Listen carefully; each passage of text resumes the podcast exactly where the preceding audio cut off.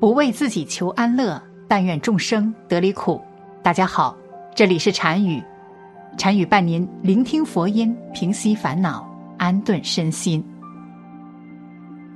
生命很神奇，死亡很神秘。在一般世人看来，生之可喜，死之可悲。好生恶死是凡庸的事情，但在悟道者的眼中，生故非可喜。死已非可悲，不生不灭是禅者的妙语。《心经》有云：“无无明，以无无明尽；乃至无老死，以无老死尽。”这句话是说，没有无明，也没有无明的消失；没有老死，也没有老死的消失。所以说，佛道是不离生死，而又超越生死的。直面生死的时候，领悟这般道理的人就多了份常人难有的洒脱和自在。人一旦死亡，就很难起死回生了。在去世之前，是否有一些征兆，让人感知老人将要去世了呢？身边有不少老人去世之前，都会出现一些征兆。老人阳寿将近，阎王爷会打上印记，方便勾魂。一旦出现这些征兆，说明时间不多了。一，去世之前的征兆。一，临终前只喝水不吃饭。有不少老人在去世之前经常吃不下饭，无论菜色多么丰盛，弄得多么美味，依然无法调动他们的食欲。有的人以为是老人老了嚼不动菜，其实纵然。把菜弄得像米粥一样，他们也吃不下。这是因为老人体内的各器官开始衰竭，对食物的需求逐渐减少，胃的蠕动力也变差，因此看到食物没有什么食欲，身体在发出不需要营养的信号。这时候他们的表现就是不吃饭，只喝水。这种情况大约持续两到三天。身体比较胖的老人，由于体内有些脂肪的储存，或许还能再延续几天。这时候他们进食，维持身体的能量就依靠储存在肝脏中的糖原。等到身体储存的能量分解完了，老人的生命也就进入了倒计时。有些不明所以的人，就以为老人最后是被饿死的。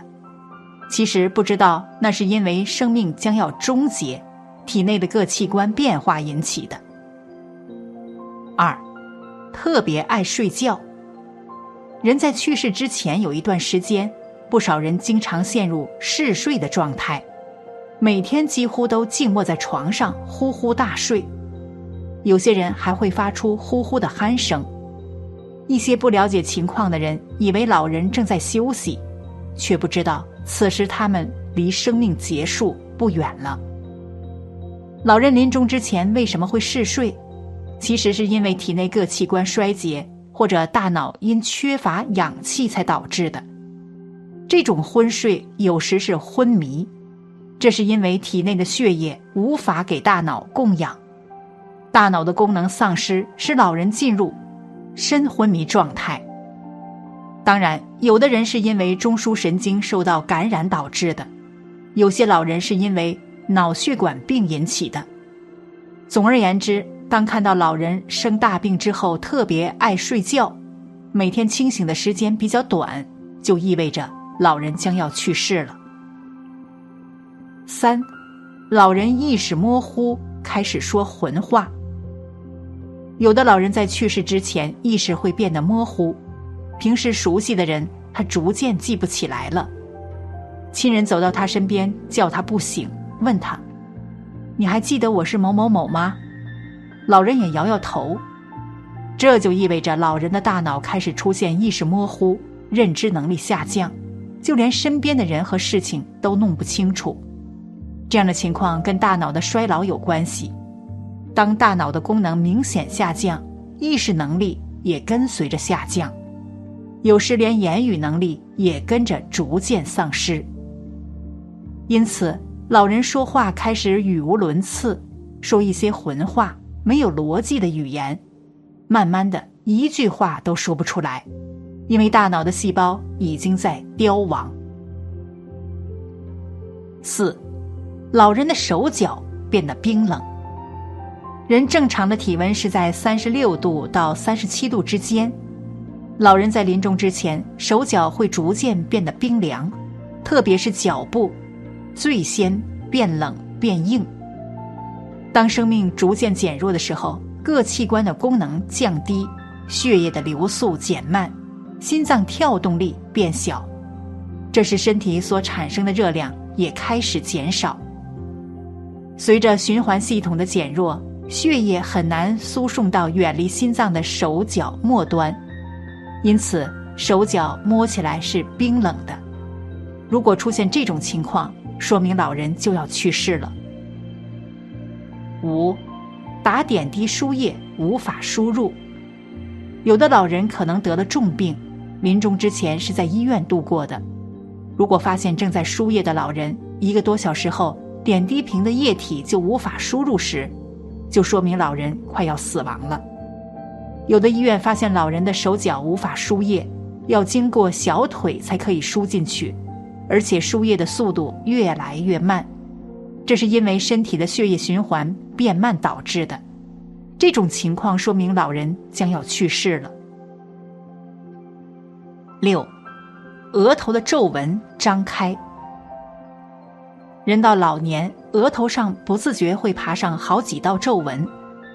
可是，在去世之前，人额头的皱纹会慢慢舒展开来。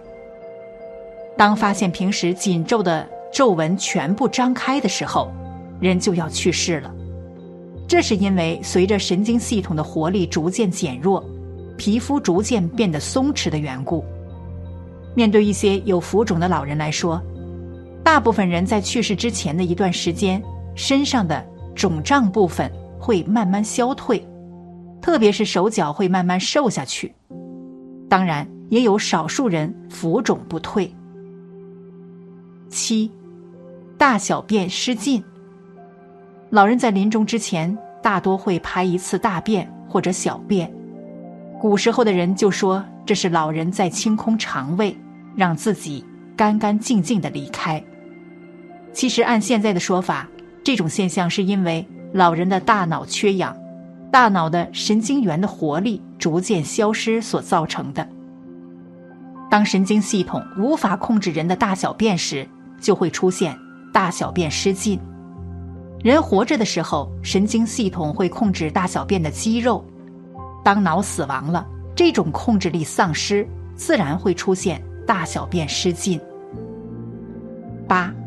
出现回光返照，有些老人生病多日，卧床好一段时间，精神很颓废疲倦，可是突然有一段时间，老人突然能坐起来，原本没有食欲，突然胃口大增，原本苍白的脸色逐渐变得红润起来。没有经验的身边人以为老人的病好转了，其实他们不知道。这是老人出现了回光返照，这是因为人在去世之前，大脑做出的应急反应。大脑刺激身体的内分泌系统，让身体分泌大量的激素。这时候，人的各种功能似乎恢复了正常状态。可是过一段时间，老人就会去世。有经验的人看到这种现象，都会悄悄准备后事。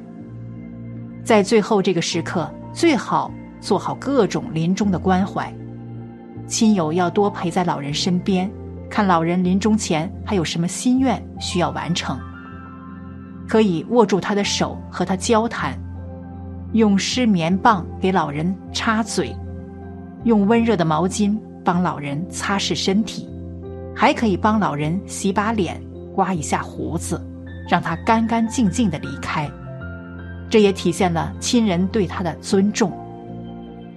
人们对死亡的恐惧是与生俱来的，每个人或多或少都会对未知产生恐惧，但很多人得以最终克服恐惧，是他们已知。已知的基础，除了是对死亡这个自然现象的理解外，他们的信仰也指引着他们摆脱恐惧，比如佛教。二，佛说死亡。佛教认为，死亡只是一个轮回，六道之中的轮回。死亡并不是生命的终结，而是另一种生命的开始。为一切众生因祸业所感，生了又死，死了又生，既是死于此而又生于彼，而死于彼又复生于此，在天人、阿罗修、旁生、鬼、地狱的六道之中，往返生死，永无尽期。那我们该如何面对死亡呢？首先，我们就应该对死亡有所准备。生与死是必然的过程，是没有办法分割的。出生时就已经确定了死亡会必然来临，生与死是息息相关的。每个人从知道有生命的事实那一天开始，就要有面对死亡来临的心理准备。要知道，死亡的人可能是自己，也可能是亲友。这样的事随时可能发生。